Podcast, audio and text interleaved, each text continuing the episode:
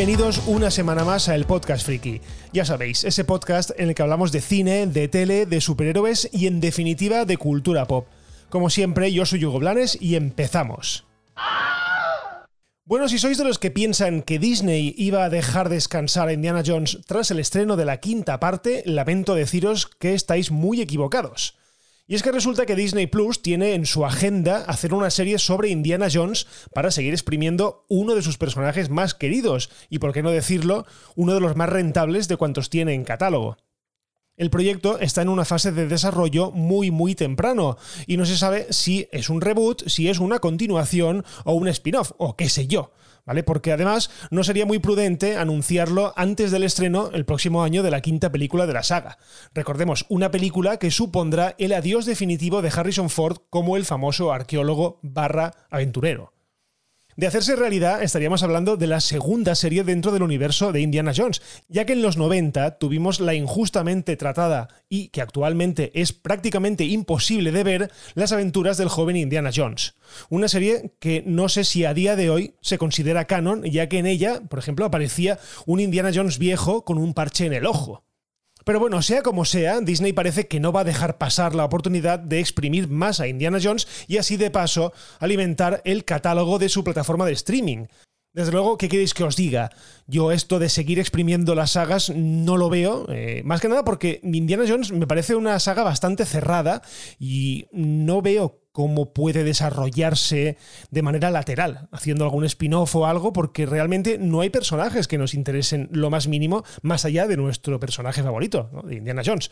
Por lo tanto, cojo un poco con pinzas este proyecto y me da un poco de miedo, porque al igual que el de Willow me pareció algo correcto, algo esperado o algo importante, porque realmente solo existía la primera película y podía darse una continuación, en este caso eh, Harrison Ford ya ha dicho que no, que no va a volver a ponerse el sombrero de Indiana Jones, que cuelga el látigo y por tanto cualquier cosa que hagan de cara a futuro eh, será o bien retrocediendo al pasado o mirando al futuro, no sé de qué forma. Pero bueno, sea como sea, eh, lo que os digo, Disney tiene en cartera hacer esta serie, yo no las tengo todas conmigo, así que bueno, pues veremos si la cosa sigue para adelante o se queda solamente en una idea, cosa que también podría pasar, ¿vale? Que ellos lanzan un globo sonda, ven un poco cómo reacciona la audiencia, a ver si hay ganas o no hay ganas, y en base a eso, pues se ponen a desarrollar.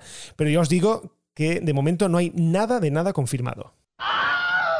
¿Sois fans del universo de Harry Potter? Bueno, pues si estáis entre ellos, lamento deciros que tengo malas noticias. Y es que Warner ha metido en la nevera a la saga Animales Fantásticos. ¿Por qué? Pues por sus pésimos datos en taquilla y por qué no decirlo, porque las películas son una mierda y a cada una peor que la anterior. He de decir que esta noticia la verdad es que no me ha pillado por sorpresa, ya que desde la primera entrega veo a esta saga como pollo sin cabeza, un montón de buenas ideas mezcladas de la peor manera posible y con un protagonista que de verdad os lo digo, a mí me pone nervioso solo con verlo. Por no hablar del baile de caras del malo, primero Colin Farrell, después Johnny Depp, para terminar mal con Max Mikkelsen. Ni siquiera la presencia del más que solvente Jude Law ha conseguido salvar una saga, para mí, condenada al fracaso por culpa de su creadora, que ahora, bueno, pues se cree guionista. Y es que JK Rowling ha querido replicar el éxito de Harry Potter saltándose un paso. Si la saga original estaba basada en unos libros, esta no. Y eso se nota y mucho. En fin, ahora solo queda esperar el momento en el que Warner anuncie un nuevo proyecto de Harry Potter con Harry Potter, en este caso mayor, a la cabeza. Al fin y al cabo, yo creo que Daniel Radcliffe está literalmente pegado al teléfono esperando la llamada de Warner. Una llamada que ya os digo que tarde o temprano llegará. Y seguimos con noticias que tienen que ver algo con Warner, y es que tras hacerse oficial la vuelta de Henry Cavill como Superman al universo de DC, el actor ha anunciado que deja la serie de The Witcher. Para quien no lo sepa, The Witcher es una serie basada en unas novelas, ahora no me digáis de quién porque no me sé el nombre, también basadas en un juego que se hizo posterior, de hecho creo que se hicieron tres juegos, The Witcher 1, 2 y 3, sobre un brujo que se dedica a cazar eh, a monstruos, a ayudar a pueblos que están amenazados por algún tipo de monstruo y bueno, pues siempre hay el típico girito en cada episodio en el que el monstruo no es lo que parece. Bueno, en definitiva, una serie que está disponible en Netflix y que ha tenido un éxito relativo, ¿vale? No ha sido el grandísimo bombazo que esperaba Netflix, de hecho, veía en The Witcher su Juego de Tronos, no ha sido así, Nadie puede replicar lo que fue Juego de Tronos porque Juego de Tronos solo hay uno. Pero bueno, el caso es que el actor, Henry Cavill, ha decidido abandonar la producción.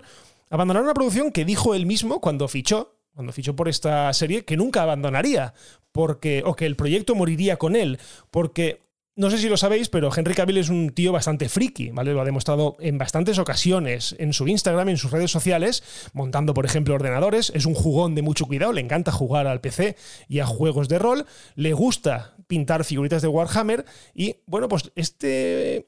Digamos que este papel le venía un poco como anillo al dedo, ¿vale? Pero al parecer eh, ha pesado más el hecho de que DC ahora le reclame durante mucho tiempo, porque sí que es cierto que si firma un buen contrato va a tener mucho trabajo como Superman en los próximos años, porque bueno, pues la producción de la película de estas requiere muchísimo tiempo, muchísima preparación física y mental, y al final, pues eh, no tiene tiempo para todo. Además, según tengo entendido, The Witcher también tiene un rodaje bastante intenso y bastante dedicado, por lo que imagino que ha tenido que elegir entre quién quiere más, a mamá o a papá, y en este caso yo veo a la serie de The Witcher un poco en decadencia y el futuro de DC lo veo bastante, bastante prometedor.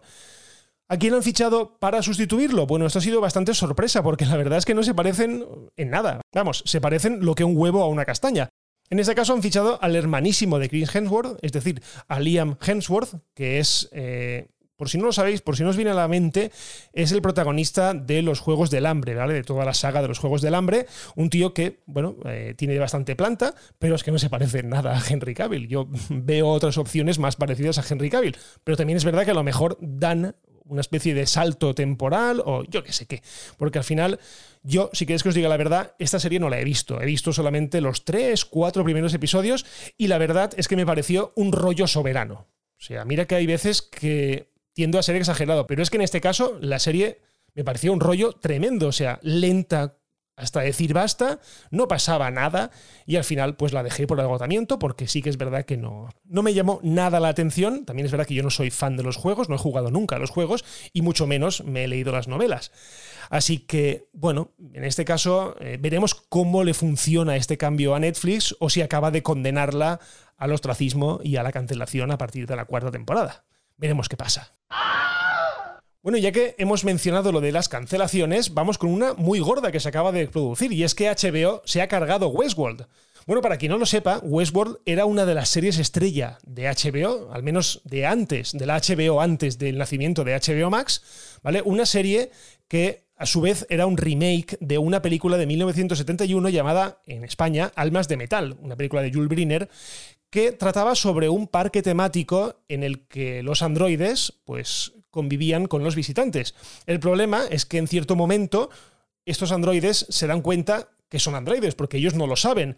Y a partir de aquí, pues empiezan una serie de conflictos eh, bastante existenciales y bastante filosóficos, que la verdad es que a mí no me llegó a enganchar del todo. De hecho, la consideraba una, una serie bastante complicada de seguir, o bastante densa, sobre todo para verla por la noche, que es mi caso.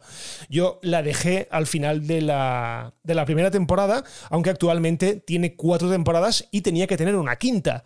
Pero bueno, eso no va a pasar, ¿vale? Porque eh, Warner en este caso, ha decidido sacar la tijera y cargarse esta serie que sí que es verdad que ha ido en decadencia año tras año. El primer año fue un bombazo bastante, bastante importante.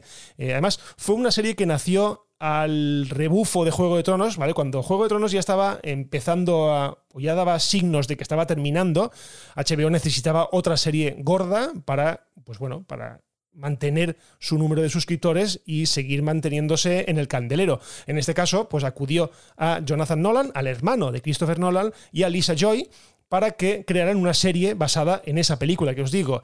Pues ya os digo, la serie ha durado cuatro temporadas y se queda sin final, porque estaba firmada una quinta temporada, además tenían contrato todos los actores para realizar una quinta temporada, ya sabéis que esto se suele hacer bastante y es que cuando hay una renovación, pues se firma ya a todos los actores, se les contrata y en este caso se les bloquea las agendas para, pues para que puedan rodar y para que puedan hacer un poco la promoción. En este caso no van a rodar la quinta temporada porque no va a haber y los actores van a cobrar y van a cobrar bastante. Esto va a ser un agujero para Warner, pero imagino que habrán hecho un poco de balance entre qué les compensa y qué no les compensa y pues han decidido sacar la tijera y cargarse literalmente esta serie. No hay una razón oficial. La verdad no han anunciado ninguna razón oficial, aunque realmente nunca las hay, ¿vale? Porque nunca dicen por qué. Han, han, cancelado una serie, pero en este caso, como os he dicho antes, la serie ha ido perdiendo bastante relevancia en los medios eh, ha ido eh, perdiendo bastante notoriedad y esto se suele reflejar en una pérdida de datos de audiencia. Así que, pues yo imagino que esto ha tenido que ver que era una serie demasiado cara para la poca gente que la veía. La verdad, pues a mí me sabe mal porque que no terminan una serie pues siempre es una putada, porque te has pasado cuatro temporadas, cuatro años viendo una serie que además, como os digo, es una serie bastante densa y bastante complicada, y claro, que no le den un final ahora, pues es un poco putada. No sé si esta serie podrá ser rescatada por alguna otra plataforma, no lo sé, porque esto depende mucho de los contratos que tengan cada una de las series con las plataformas. Pero ya os digo que que se acabe así una serie es una faena y no debería de pasar. Bueno, y terminamos el episodio con el asunto espinoso de la semana. Y es que las plataformas de streaming, la verdad es que han pisado el acelerador de cobrar más y hacer todo tipo de perrerías a sus abonados. Me explico. En las últimas semanas hemos asistido a varios movimientos de las diferentes plataformas. Por un lado, Disney Plus, veladamente, pero lo ha dicho, va a subir sus precios casi de manera inminente, ¿vale? Además, una buena subida. De hecho, se estaba rumoreando que de 89 euros que cuesta a día de hoy la suscripción, va a subir a 129.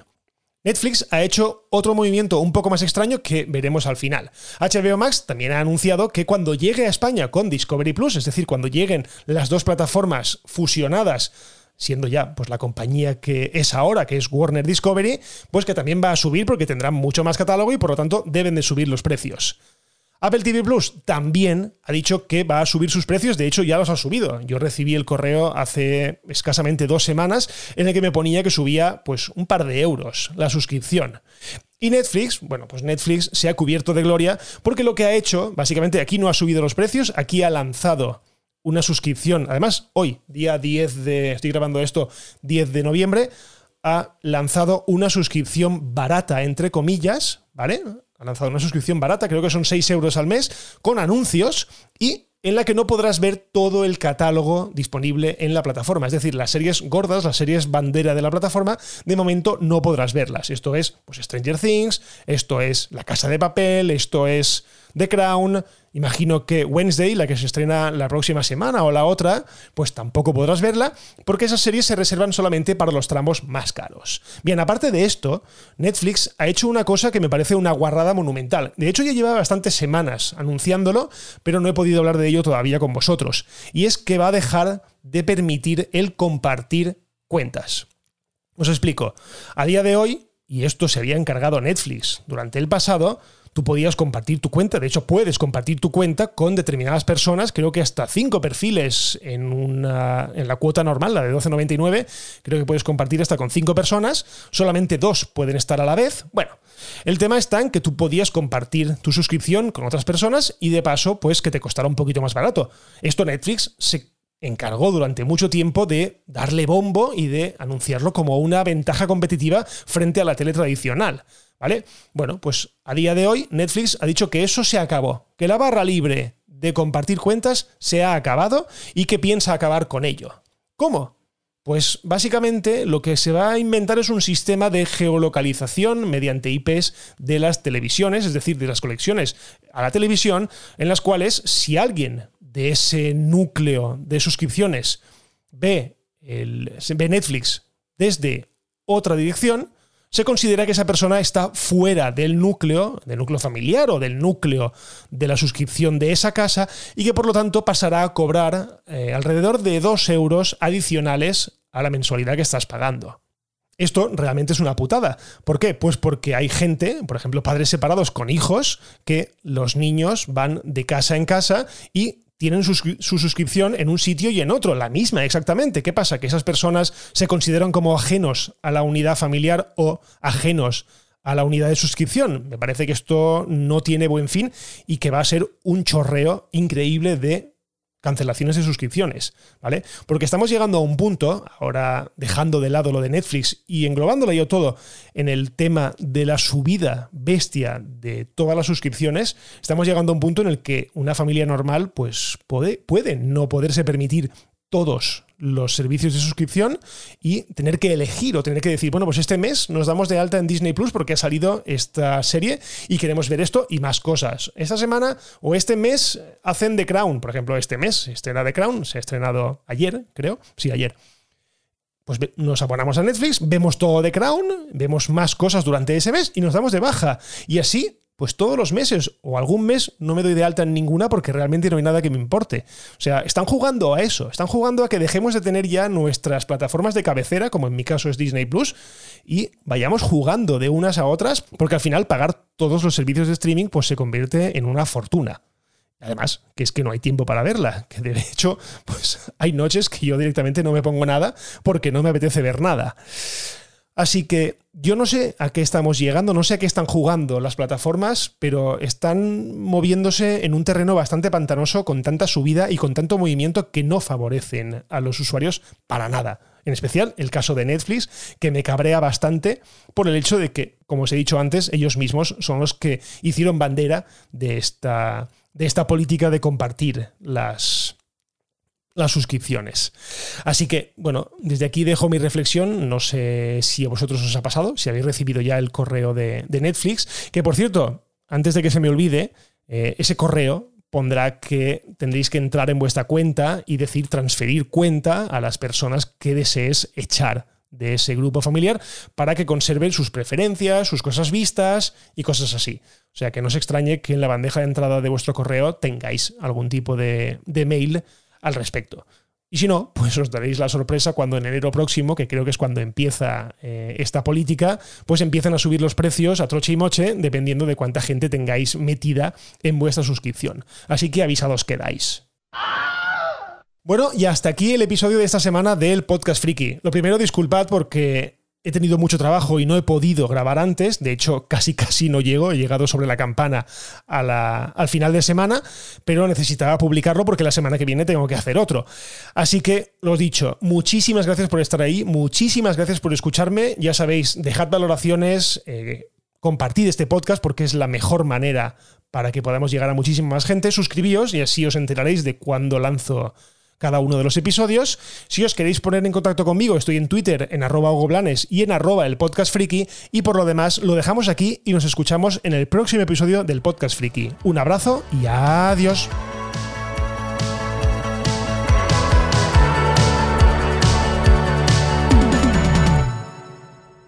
Bye bye, hasta otro ratito, ¿eh?